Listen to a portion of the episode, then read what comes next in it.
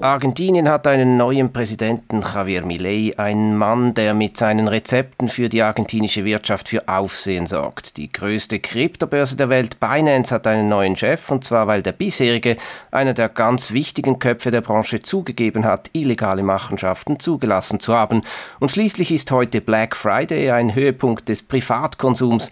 Das die Themen in der Wirtschaftswoche, heute mit dem Chefstrategen der Privatbank Julius Bär, mit Christian Gattiker. Mein Name Klaus Ammann.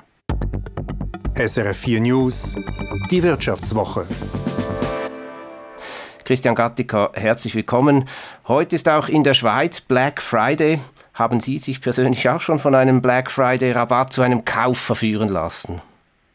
Ja, natürlich. Das ist äh, auch schon viel früher geschehen als in früheren Jahren und äh, man muss sagen, es löst sich langsam in eine äh, Shoppingwelle, die weit über den Black Friday hinausweist. Aber ich glaube, es ist schwierig, da wirklich äh, immer zu widerstehen. Ist denn der Tag für Sie auch als eben Chefstratege einer Bank interessant, sozusagen als Test für, die, für den Stand der Konsumlaune?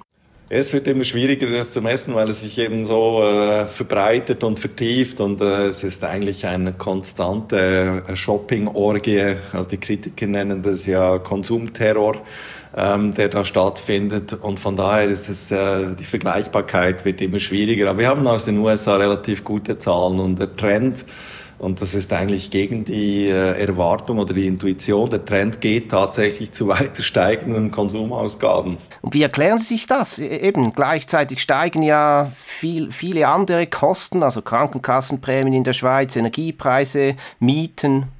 Ja, es ist wirklich eine, eine ganz eigenartige Mischung und ich glaube, es hat noch viel damit zu tun, dass wir eben immer noch nicht in der äh, neuen Normalität angekommen sind. Also vieles ist immer noch verzerrt.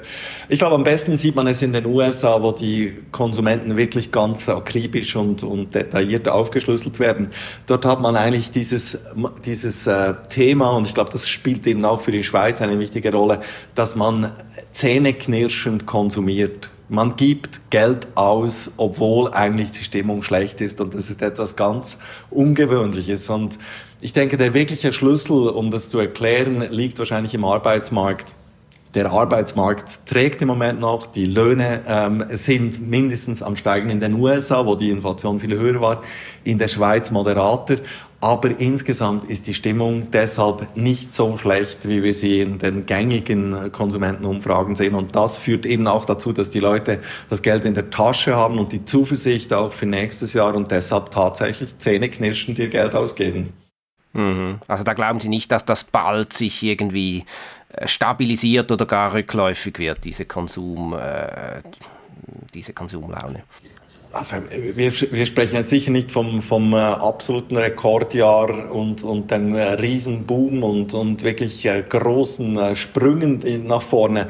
Aber ich glaube, diese Konstanz und diese Stabilität, äh, die, die bleibt erhalten. Und ich meine, wenn wir unsere Wirtschaft anschauen im, in, in den Industrieländern, dann ist, ist eigentlich die Industrieländer ist eigentlich der falsche Begriff. Wir sind eigentlich äh, Konsumländer.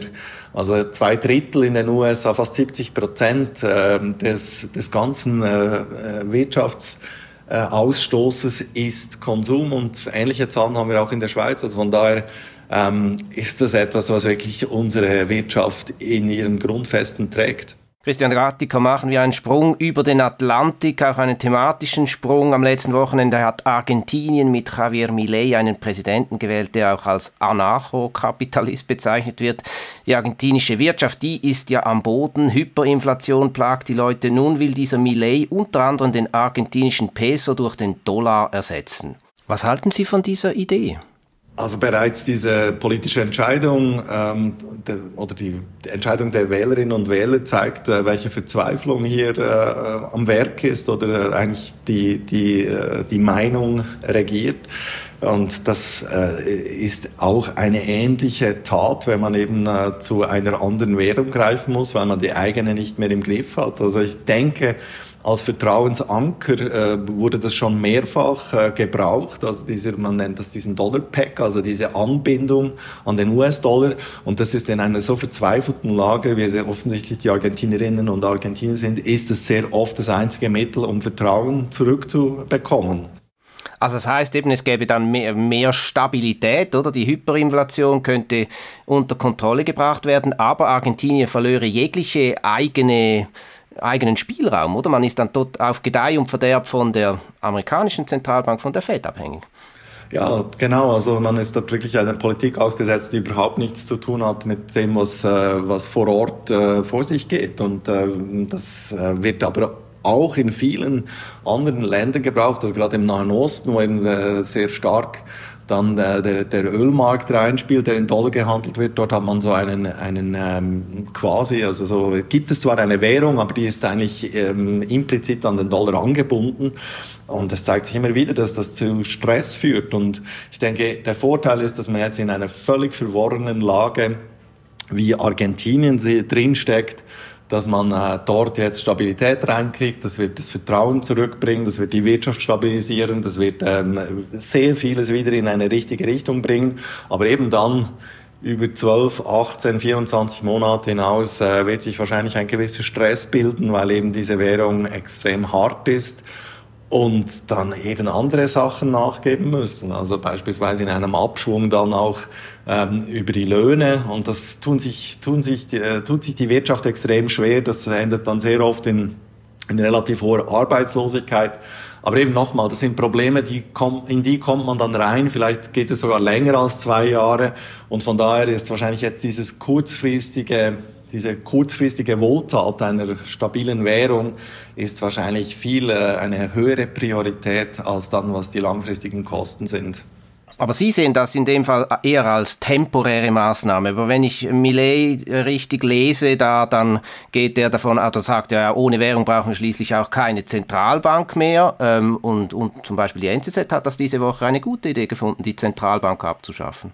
Es, es wird einfach über die, über die längere Frist wird es ähm, ziemlichen Stress geben in der Wirtschaft und das muss man dann als Gesellschaft auch aushalten können. Also wenn dann der Abschwung kommt, dann kommt es zu Massenentlassungen und dann hat man einen solchen Stress auf der Straße, dass dann eben auch die Abwahl droht bei der nächsten oder übernächsten Präsidentschaftswahl.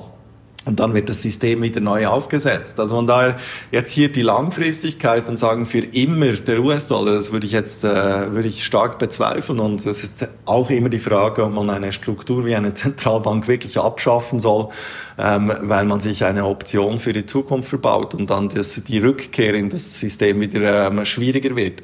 Aber äh, es ist tatsächlich jetzt äh, Argentinien mit mit dieser hundertjährigen Tradition von etwa rund alle sieben Ein Schuldenschnitt und ein Staatsbankrott, äh, ist jetzt wirklich in dieser Experimentierphase, wo inzwischen alles möglich ist, weil die Verzweiflung so groß ist. Eine Branche, die möglichst auch ohne Zentralbanken auskommen will, ist die Kryptobranche. Aus dieser scheinen aber die negativen Schlagzeilen derzeit nicht abzureißen. Diese Woche ist bekannt geworden, dass die größte Kryptobörse der Welt eine Buße von 4,3 Milliarden Dollar bezahlen und der Chef Changpeng Chao gehen muss. Die US-Behörden haben eben herausgefunden, dass über Binance illegale Transaktionen abgewickelt, Gelder gewaschen wurden Schon wieder ist man da geneigt zu sagen, nach der Verurteilung von FTX-Chef Sam Bankman-Fried vor ein paar Wochen. Christian Gattiger, was ist da los? Das ist äh, immer noch dieses äh, Glücksrittertum oder dieser Goldrausch, äh, der, der in dieser Branche anhält. Aber interessanterweise, wenn man es äh, mal nüchtern aus der Distanz betrachtet, ist eigentlich nicht das System dieser äh, digitalen Währungen, also Bitcoin oder Ethereum oder so, wirklich betroffen von diesen Skandalen.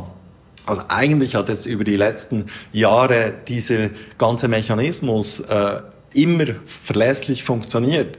Was wirklich zu diesen großen Betrugsfällen geführt hat, ist eigentlich die Anbindung an das traditionelle Geldsystem. Also eigentlich dieser äh, dieser Weg in den Mainstream, den man versucht hat.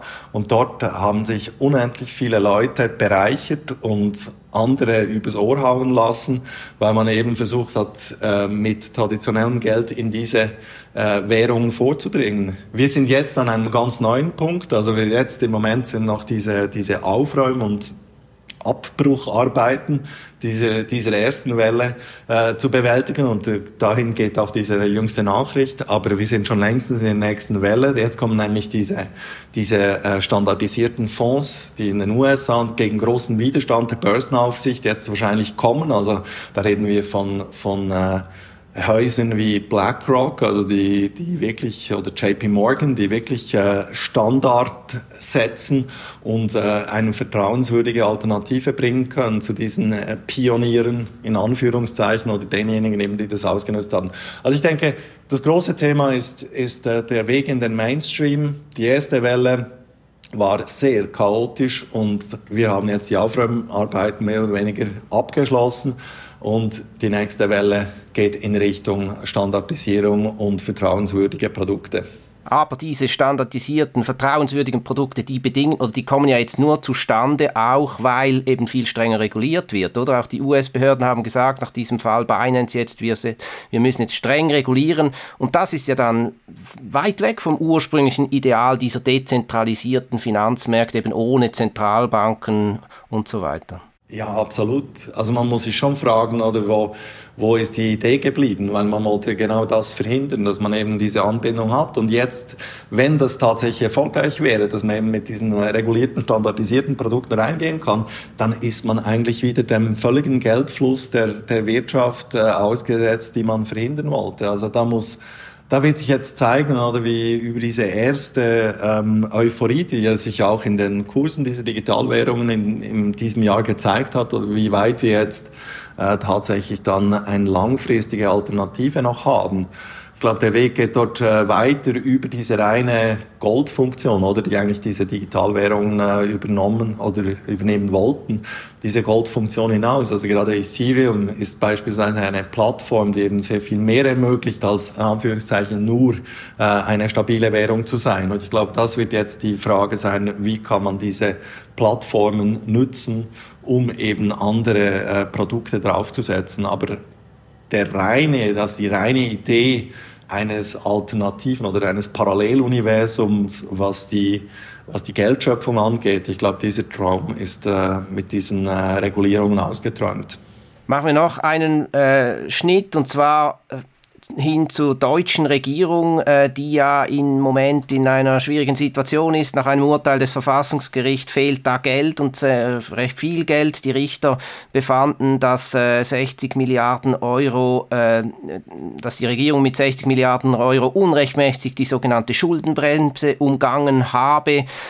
Christian Gattiker läuft Deutschland jetzt in einen Shutdown, ohne, also wo der Regierung das Geld fehlt, wie wir ihn aus den USA kennen.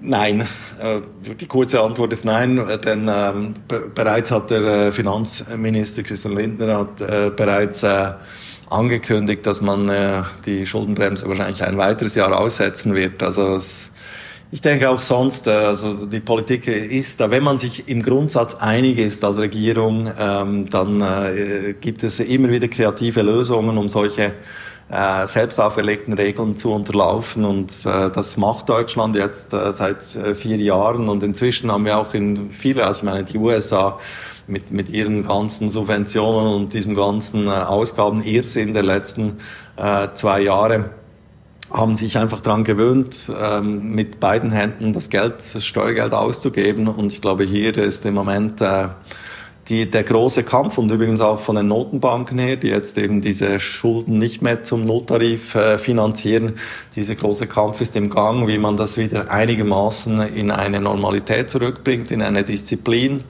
Und äh, Deutschland scheint noch nicht gewillt, wieder dorthin zu gehen. Auch in der Schweiz ist ja die Schuldenbremse zumindest indirekt schuld daran, dass ähm, die Zahlen, äh, das Budget zu reden gibt. Die Zahlen sehen wieder röter aus als auch schon. Grund sind Mehrausgaben für die Armee und die AHV. Ja, wie soll die Schweiz reagieren? Steuererhöhungen, mehr Schulden machen oder eben Sparmaßnahmen? Was ist aus Wirtschaftssicht äh, die richtige Antwort? Ja, da kann man sich eigentlich nur aus, aus vielen schlechten äh, Alternativen etwas zusammenschustern und üblicherweise ist ein Schweizer Kompromiss, dass man ein bisschen von allem macht. Also man muss sich ja immer fragen, äh, was, was ist eigentlich der, der Ursprung und was ist die, die Dauer äh, solcher Ausgaben. Und wenn wir dann äh, mit, mit Steuern dahinter gehen, dann zahlt man immer äh, quasi auf dem Weg mit tieferem Wachstum und, und mit einer gewissen Verzerrung. Äh, wenn man dann Schulden macht, dann äh, belastet man einfach die nächste Generation. Und deshalb äh, kann man sich immer fragen, wenn man bei der AAV dann das Ganze über Schulden finanziert, dann ist das irgendwie äh, eine riesige Umverteilung weiterhin von der jüngeren zur älteren Generation. Ähm, und, und das ist dann äh, fraglich, ob so etwas wirklich äh, läuft. Bei der, äh, beim Militär könnte man noch sagen, man investiert in die Zukunft, insofern als man das gut Sicherheit äh, über die nächsten Jahre finanziert. Da könnte man mit Schulden äh, argumentieren. Aber wie gesagt, also wahrscheinlich wird man sich irgendwo auf einen gut schweizerischen äh, Kompromiss ähm, einigen und je nachdem sieht man sich äh, sowieso vor dem Stimmvolk wieder. Dollarisierung in Argentinien, Black Friday überall auf der Welt und rote Zahlen in den Staatskassen. Christian Gattiker, besten Dank für die, diese Tour d'Horizon der Wirtschaftsthemen diese Woche. Das war die Wirtschaftswoche auf SRF 4 News mit dem Chefstrategen der Privatbank Julius Baer. Diese und alle anderen Folgen der Wirtschaftswoche gibt es zum Nachhören auch auf srf.ch-audio. Das war ein Podcast von SRF.